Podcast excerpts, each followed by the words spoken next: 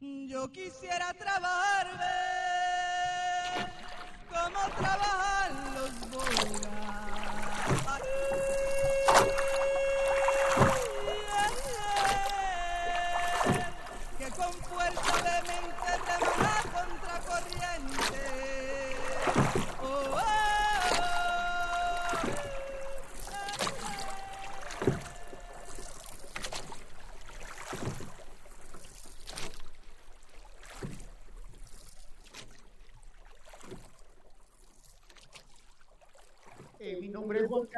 Carlos Cuyano, ¿me escuchan?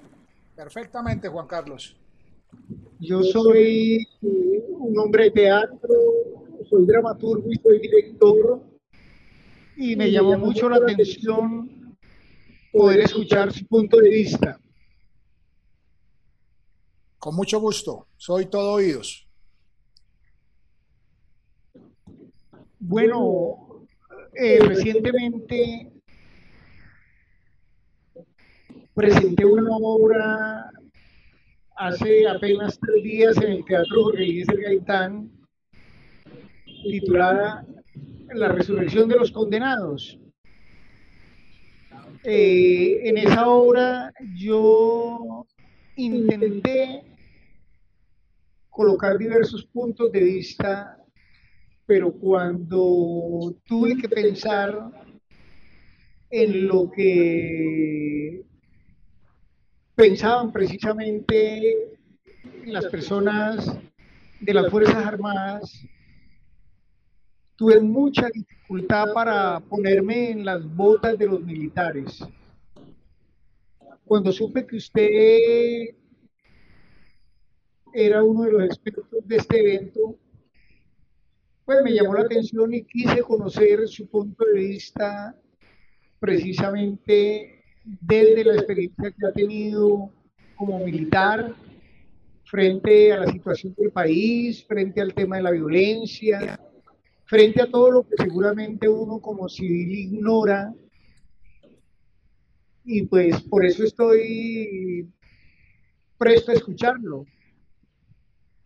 Partamos de- del principio que la profesión militar, como la suya, que está encaminada y enfocada en la dramaturgia, en, el área artística, son profesiones que necesitan vocación. Y la vocación del militar es una vocación del servicio. Así como usted, dentro de su vocación, debe tener intrínseco el deseo de divertir, de transmitir sentimientos a través de las obras que dirige, que crea, que plasma. Nosotros como militares tenemos intrínseco el deseo de servir, de proteger, de ayudar al Estado desde el punto de vista de la seguridad. Ambas profesiones, comparándola de manera muy respetuosa con la tuya, necesitan tener vocación. La vocación no es más que el amor por querer hacer algo que lleve un bien a las demás personas. Yo pertenecí a la institución militar durante 32 años como oficial activo. Alcancé el grado de coronel, me retiré hace ocho años y dentro de, del ejercicio de mi función como militar, pues tuve la oportunidad de conocer de primera mano los rigores de la guerra, las secuelas, las consecuencias, los estragos que deja un enfrentamiento de más de 60 años. Y te puedo decir que la institución militar, y cuando hablo de la institución militar, incluyo a la Fuerza Aérea, a la Armada, el Ejército, hablemos de la Fuerza Pública para incluir la Policía Nacional, son instituciones que como cualquier segmento que existe en la sociedad colombiana, no, está, no es ajeno a tener personas que cometan errores por casualidad, por convicción o de manera premeditada. Entonces hay que, hay que tener claro que en el tema del conflicto, la fuerza pública ha jugado un papel muy importante, pero son mayores las acciones buenas que las acciones malas. Así yo sea testigo de excepción de muchas acciones malas que me tocó evidenciar en mi paso por el departamento de Santander del 8 de diciembre del 2003 al 8 de diciembre del 2005, cuando fui comandante del batallón Luciano de Luyer en San Vicente de Chucurí y encontré un batallón totalmente contaminado y permeado por las estructuras armadas de extrema derecha, mal conocidos como paramilitares. Pero para que esa unidad hubiera llegado, hubiese llegado a ese estado de descomposición, indudablemente tuvo que haber pasado por el comando en los diferentes niveles, gente que permitió que los miembros de esa unidad se salieran de lo que nos ordenan los reglamentos, la ley, los protocolos. Y me correspondió corregir todas esas falencias que habían causado mucho daño y mucho dolor a un vasto sector de la población santanderiana. ¿Qué lo llevó a usted a subir eh, una mirada crítica frente a las cosas que habían estado ocurriendo en el ejército? Porque creo que eso fue como un aspecto que se multiplicó en distintos batallones, en diferentes instancias de las Fuerzas Armadas. Hay un tema que es bueno dejar claro y es que no podemos generalizar. No podemos generalizar porque, porque voy a, tocar un tema puntual. Hablemos de los falsos, los mal llamados falsos positivos, que el nombre técnico real son ejecuciones extrajudiciales. Es un capítulo oscuro, perverso, doloroso, que le debe generar vergüenza a cualquier colombiano. Pero si miramos ese fenómeno y comparamos la cantidad de hombres de la fuerza pública involucrados en ese oscuro y nefasto lapso, evento, no alcanza a ser el 1% del total de la fuerza pública. Entonces, mal haríamos en generalizar. ¿Qué me llevó a mí a hacer las cosas que hice en Santander, en el batallón Luciano de Luyer? Lo que aprendí en la escuela militar lo que aprendí en el seno de mi hogar. ¿Qué aprendí yo? A hacer las cosas correctas, a hacer las cosas de manera honesta. Yo le decía al, al anterior interlocutor que tuve que los principios y valores no tienen escala. O se es honesto o se es deshonesto. Mal hace las personas que dicen es que fulano de tal es muy honesto. No, se es honesto o se es deshonesto se es correcto o se es incorrecto. Pues a mí me llevó lo que había aprendido en las escuelas por donde adelanté mi capacitación a lo largo de esos 32 años. En ese momento, cuando yo llegué a Luciano de Luya, llevaba 21 años en la institución. ¿Y qué me habían enseñado? Que a mí me correspondía combatir todo lo que estuviera al margen de la ley, fuera de derecha o fuera de izquierda, que no podía aplicar ese adagio que si el enemigo, que el enemigo de mi enemigo es mi amigo. No, si el enemigo de mi enemigo está al margen de la ley, también es mi enemigo. Cuando llego yo a esa zona, encuentro el 90% de los municipios que yo tenía como responsabilidad eran controlados por los mal llamados paramilitares. No se movía una hoja sin la autorización de ellos. Pues empecé a combatir ese factor que generaba inseguridad, desasosiego y condiciones adversas para la comunidad. Y en ese trabajo evidencié que había nombres de la institución militar, de la institución policial, de los políticos que estaban involucrados con ellos. Entonces fui recaudando el acervo probatorio que me permitió en muchos casos judicializar a los que estaban involucrados, en otros casos donde el acervo no lo permitía, solicitar el retiro por la facultad discrecional o en un escalón intermedio generar las investigaciones disciplinarias que pudieran adelantarse. Más o menos ese es el escenario.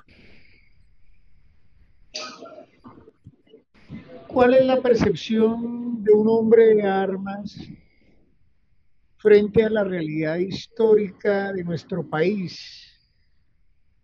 El punto de vista de un hombre de formación eh, militar, pero al mismo tiempo de espíritu humanista como usted, ¿cómo percibe esa confrontación que parece interminable? ¿Cómo podríamos contribuir a que esto fuera superado? Porque la violencia ha hecho de Colombia una nación bastante difícil y complicada. Cada época transcurrida durante estos 60, 70 años que lleva el conflicto, pues, tomando como, como línea de partida la década del 50, finales del 40, cuando se inició la violencia partidista, tiene un contexto diferente. En esa época eh, se mataban por ideales, se mataban por un color, yo no había nacido cuando eso, porque yo nací en 1966, pero he leído que se mataban por un trapo rojo o un trapo azul. Más adelante viene la dictadura de la Junta Militar en cabeza de, del general Rojas Pinilla como una reacción a la hegemonía que tenía el partido político vigente en ese momento.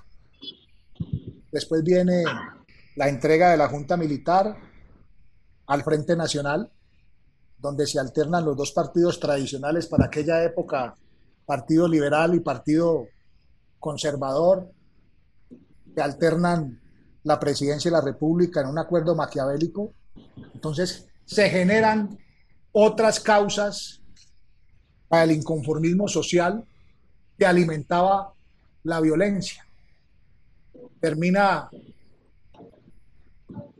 el periodo donde se alternaron la presidencia y viene las elecciones donde participa el general Rojas Pinilla en representación de la NAPO y se habla de un fraude electoral producto de eso se genera el M19. Entonces, si vemos, cada época tiene diferentes contextos y orígenes para esa violencia que tú mencionas.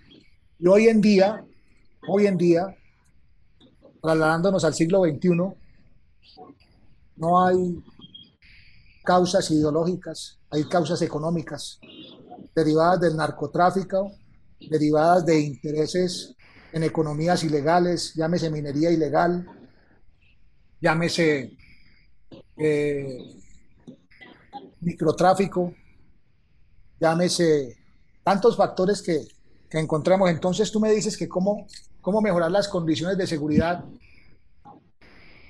cómo buscar recuperar la paz. Toca abordar cada uno de esos problemas de manera independiente por ejemplo, el tema del narcotráfico. El narcotráfico pierde importancia el día que no exista la clandestinidad para la comercialización de ese producto.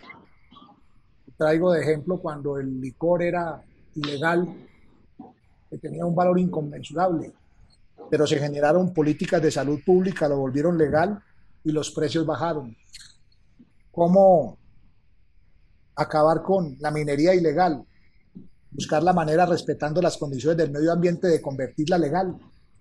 Entonces, el contexto de hoy en día, mi querido amigo, es totalmente diferente. Ya no hay ideologías, ya no existen las ideologías que promuevan esa guerra, ese conflicto, esa violencia que hace presencia en nuestro país. Hoy en día son intereses económicos de toda índole. No sé si te respondí tu pregunta. Sí, señor. Estaba yo pensando, eh, el ejército o algunos sectores del ejército han asumido posiciones ideológicas políticamente más o menos discernibles. ¿Usted cree que eso ha creado como una especie de actitud política por parte de las Fuerzas Armadas, transgrediendo la neutralidad constitucional que entiendo deben asumir? Hay, hay que dejar claro que las instituciones armadas en Colombia son apolíticas. Las instituciones armadas, la Fuerza Pública, Ejército, Fuerza Aérea, Armada y Policía Nacional, no tienen partido político. Tan es así que está cooptado el derecho al sufragio. Yo tengo 55 años, duré 32 años en la institución militar, me retiré hace 8 y mi primer voto lo sufragué en mi vida hace 6 años. Tardé dos años porque no me habían desbloqueado la cédula de ciudadanía. Cuando uno ingresa a ser parte de la fuerza pública, de cualquiera de las cuatro fuerzas, inmediatamente la Registraduría Nacional del Estado Civil bloquea la cédula de uno. Entonces, así uno quisiera ir a participar en cualquier elección de civil sin uniforme, haciendo trampa, no puede ejercer el derecho al voto. Entonces, es un, un, excúsame, con todo el respeto te lo digo, no es correcto lo que estás diciendo. Las fuerzas militares y la Policía Nacional no tienen partido. El gobernante que llegue al poder, sea de izquierda o de derecha, debe encontrar el respaldo de esa fuerza pública. No en vano, quien ocupa la presidencia de la República es el comandante en jefe de las fuerzas militares y el comandante general de la policía. Entonces no, no, no, no, hay, no hay tal, tal cuento. Yo, yo, yo pertenecí 32 años a la institución, me retiré hace 8 y nunca recibí un mensaje, ni escrito ni verbal, de hacer proselitismo político a favor de X o Y persona. Diferente es que uno como ser humano piense, tal candidato me gusta, tal candidato no me gusta. Pero eso es una libertad de cada persona, porque no podemos cortar, coactar el derecho a pensar y a discernir. Pero digamos, eh, si bien constitucionalmente las Fuerzas Armadas eh, deben ser apolíticas, en la práctica han jugado pues un papel político determinante creando simpatías o estableciendo relaciones con cierto tipo de ideas y de decisiones que indudablemente han afectado la historia viva del país. O tal vez me equivoco, no sé, es la percepción que yo tengo como civil. ¿Por qué no me citas un ejemplo para poder entender lo que estás expresando y poderte responder? Por ejemplo, el apoyo o la alianza o los vínculos que se han establecido muchas veces con los paramilitares o con el uribismo, pues han mostrado un ejército que no es neutral, más bien que se ha parcializado. Bueno, gracias por el ejemplo. Bueno, con respecto al paramilitarismo, eh, yo no sé si tú tienes conocimiento que yo publiqué un libro, me lo publicó Penguin Random House a través de Ediciones B. Ese libro fue publicado hace tres años y medio, se llama desenmascarando al hombre que mató a Pablo Escobar para política vía crucis de un soldado. En ese libro es un libro del área de no ficción, un aporte a la memoria histórica del país. Narro cómo nacieron las autodefensas campesinas, cómo mutaron al mal llamado paramilitarismo, porque es que el tema, y ahí hago un paréntesis, tú que, que debes leer tanto por tu hermosa profesión dentro del teatro y la dramaturgia, debes saber que el significado técnico de paramilitar son organizaciones que tienen una estructura similar a los ejércitos. Entonces, paramilitares son los bomberos, paramilitares de la defensa civil. Se acuñó ese término de paramilitares buscando que esos grupos de extrema derecha armada, queriéndolo relacionar con, con la institución, que de hecho la institución sí tuvo mucho que ver con la creación de las organizaciones. En el libro hay un capítulo donde narro eso. Te quiero contar, las autodefensas o los mal llamados paramilitares no nacieron con los hermanos Castaño en Amalfi, Antioquia. Las autodefensas campesinas nacieron ahí cerca donde tú estás. A tres No, en San Juan Bosco de la Verde, que es una inspección de policía que queda en la parte alta del Carmen de Chucurí, en límites de Santa Elena de Lopón y el Carmen de Chucurí en la década del 60. ¿Y quién fundó las autodefensas campesinas? El inspector de policía de esa inspección, valga la redundancia, Isidro Carreño. Te invito a que te leas el libro. Si quieres, sí, señor, eso ya me y... Si quieres, le pides a, Adriana Urrea, que fue la persona que me contactó para, para este evento, que te dé mi contacto, me escribes un mensaje por WhatsApp me dices que tú fuiste el interlocutor mío, el dramaturgo, y inmediatamente te, te identifico y con mucho gusto te lo hago llegar a donde tú quieras vía una empresa entrega o Interratísimo. Entonces, ahí nacen las autodefensas campesinas, con un padrinazgo de la institución armada. Más adelante, ¿y pero por qué nacen? Nacen como una reacción a la violencia generada por el ELN. ¿Tú sabes dónde nació el ELN? En San Vicente Chucurí. Tampoco, lo vas a leer en el libro. El ELN nace en mi pueblo, en Calarcá, Quindío, que en ese tiempo era Viejo Caldas, cuando los pájaros matan al papá de los hermanos Vázquez Castaño en la vereda La Albania del municipio de Calarcá. Y los hermanos Vázquez Castaño, con ese rencor y ese odio por la muerte de su señor padre, empiezan a tener ideas revolucionarias.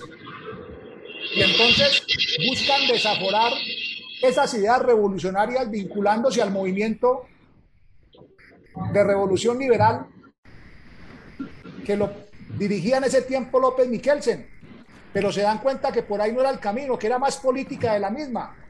Entonces, iniciando la década del 60, se van para Cuba a estudiar a Cuba y crean en Cuba la Brigada Pro Libertad José Antonio Galán y regresan a Colombia 13 muchachos que se instruyeron en Cuba.